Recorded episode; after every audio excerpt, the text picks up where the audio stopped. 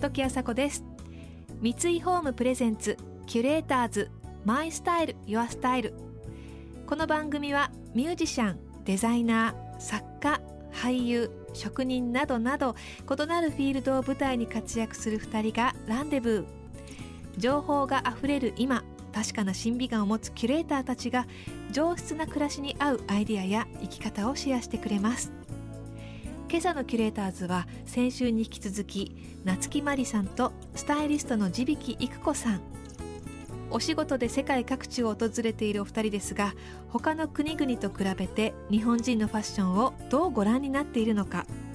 そして時代や場所に応じてファッションがどのように移り変わっていっているのか。お二人のユニークな視点が光ります。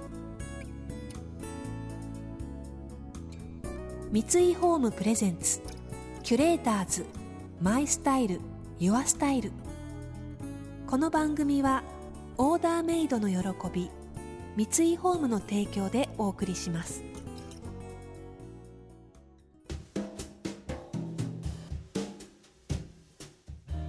賢いあのお洋服の付き合い方を、はヨーロッパの人って知ってますよい、ね。はい、堅実なんだかケチなのか、うん。あと思ったんですけどもやっぱり日本とかアジアの人って大体髪の毛の色とか目の色とかうん。肌の色ってそんなに差はないじゃないですか、この頃はいろんな多様な人いらっしゃいますけど、うん。あと私たちみたいに髪染めたりとかもあうんりますけど、でも海外のそういう欧米の方って生まれた時からええ。もうブルネットの人もいるし、えあのブロンドの人もいるし黒い髪の人もいるし、肌だってすごい違うじゃないですか目の色だから小さい時からもうみんなと違うっていうのが分かってて、うん人は人だし自分は自分っていうので育つと思うんですけど、うんやっぱり日本とかアジアの人はなんとなく一緒じゃないですかこまたお揃い文化で教育されますからう。ね。なんか人とこうちょっとうん違う目立ったようなことするとと、叩かれちゃう。うん、私なんかねあの過去ね東京で生まれてる、うん。あの人間なんですけど、はい。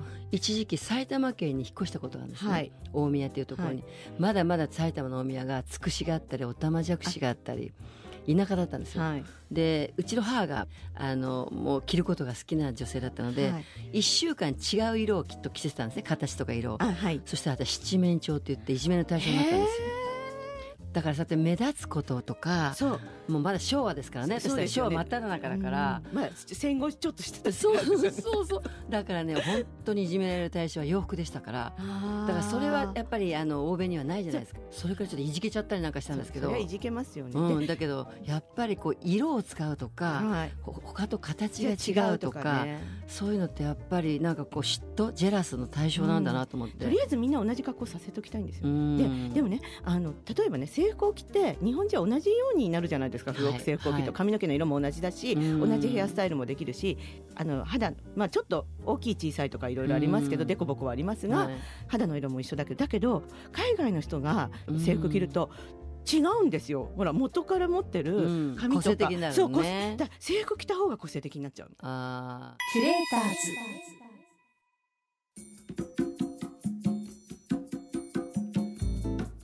時あさこがナビゲートしています。キュレーターズ。夏木マリさんとスタイリストの地引育子さんのお話をお届けしています、えー私も昨年初めてフランスのパリに行った時にですね街中でうん560代の女性が結構滑覆のいい女性だったんですけれども全身ショッキングピンクみたいな服をですね着ていてセットアップだったのかな。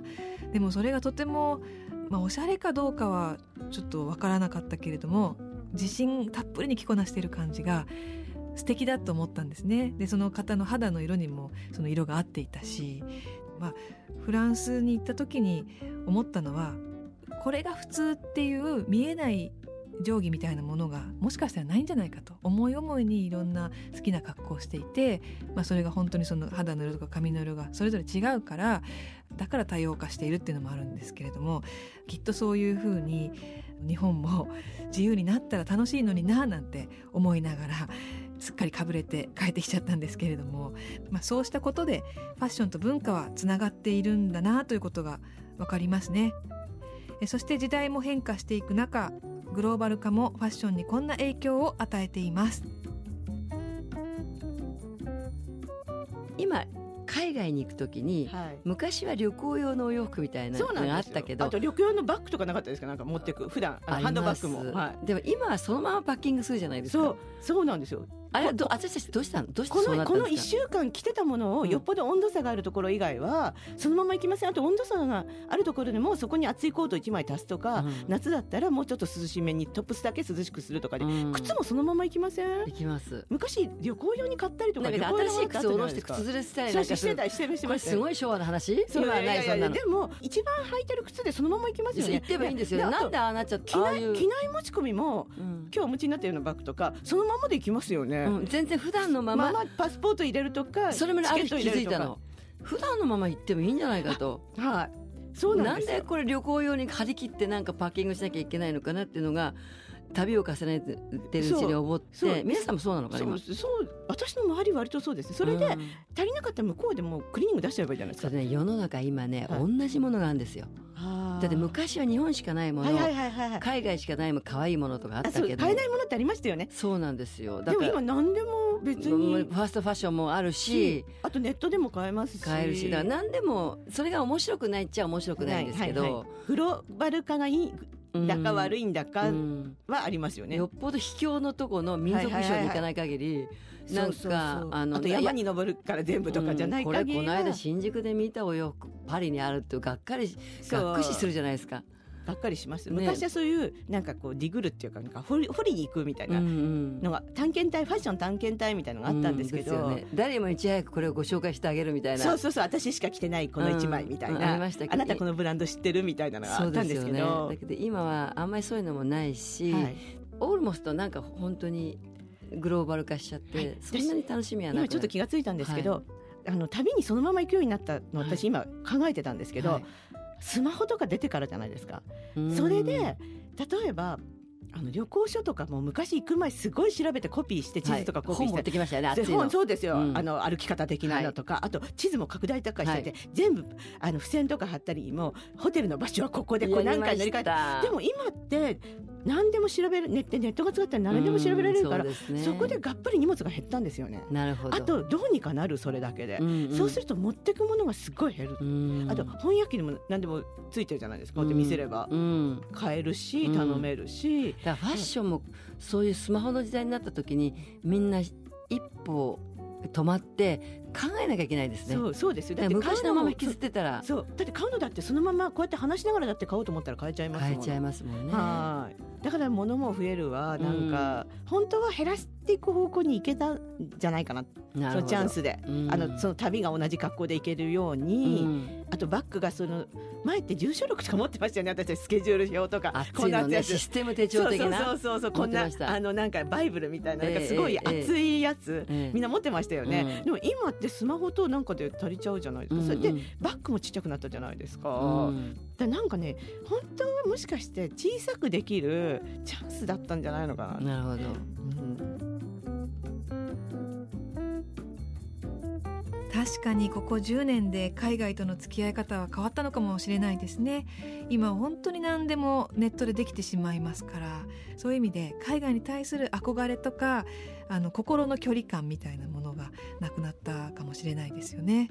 で特にお洋服に関しては全世界で同時に購入できるファストファッションの登場でブランド神話みたいなものも崩れていったんですね。さらに今まで外に向いていた目が国内に向けられてえーメイドインジャパンの良さも再発見されたいと、まあ、そういうふうなえー形でも価値観が大きく変わっていっているんだと思いますそんなうねりの真っ只中にいる若い子たちのファッションをお二人はどう見ているのでしょうか？実はすごい世の中とともにファッションが変わるところになんか今大きなうねりにいたのではこの10年ぐとらい。いうことは、はい、子供たちのがおしゃれがうまいっていうことになりますかね？でも子供たちはその時代にでも失敗してないんですよ。ファッション私たちは武者修行時代をうん。得てきたじゃないですか、うん。いろいろお金とか使ってて、はい。い、ろんなバカな格好とかしちゃって、はい。それが今の子たちはないくて堅実なんですよ最初から、最初から賢いんだ。そう。うん。だそそれも羨ましいなそう。ちょっと。でもそれはど この頃私若いお友達いっぱいあるんですけど、はい。向こうからしてみたら私たちすごい破天荒なんですってなんかおかしなおばさんぐらいだけど、何やるか分かんないし変な格好とかしちゃうから、うんうんうん。でもあの人たちはすごいファッションも何も堅実だから,、うん逆に面白いって言われてでも面白がられてさ果たしていいんですかねそれ、まあでもつまんないって言われるよりいいですか？いいんじゃないですかそうかそうなのかな。でも私はあのストリートで会う若者のファッションとか素敵だなと思ったりはい、勉強することありますよ。あとね今の子って最初からお金ないじゃないですか、あそうなの。バブルとかくぐってないからだからねすっごい考えて物を買う。のだから自分のスタイルが嫌をなしにできちゃうんですよ。使えるお金が多い少ないじゃなくて目的とそれをすごい決めてだから買わないっていうわけではなくてすごい好きなものだったら変なものでも買っちゃうんですよね。すごく高くても。もだから昔よりもこう色がそれぞれに出てるっていうか。じゃあそそれは昔のパリの人たちそうとかに似そうそうてますねですそうですそうですそうです、うん賢い感じ賢い感じです。ね。ね私たち割とアメリカ的に何でもいっぱい買っちゃって、うん。もう夢のウォーキングクローゼットではバーンみたいな、ん。それをそれを目指してきたけど今の子たちの目指すところはもしかしたらそのパリの堅実な小さいアパルトマンのクローゼットかもしれない。なるほど。うん。賢いのね。賢いですよ。うん。キュレーターズ時あさこがナビゲートしてきました三井ホームプレゼンツキュレーターズマイスタイルユアスタイル。今朝のキュレーターズは夏木マリさんとスタイリストの地引育子さんでした、えー、地引さんが若い子お金がないから考えて自分のスタイルを確立しているというお話されてましたけれども、まあ、こう時代とともにそうやってこう若者も変わっていくし、えーそこから生み出される文化も変わっていく、えーそんなことまで考えてしまいました。えーお二人が、えー柔軟にえー時代の変化を受け入れて若い人の目線もあるからこそおしゃれなんだなと思いました。来週も引き続きお二人がご登場です。次回はこれからの生き方に迫っていきます。時あさこでした。三井ホームプレゼンツキュレーターズマイスタイルユアスタイル。この番組はオーダーメイドの喜び三井ホームの提供でお送りしました。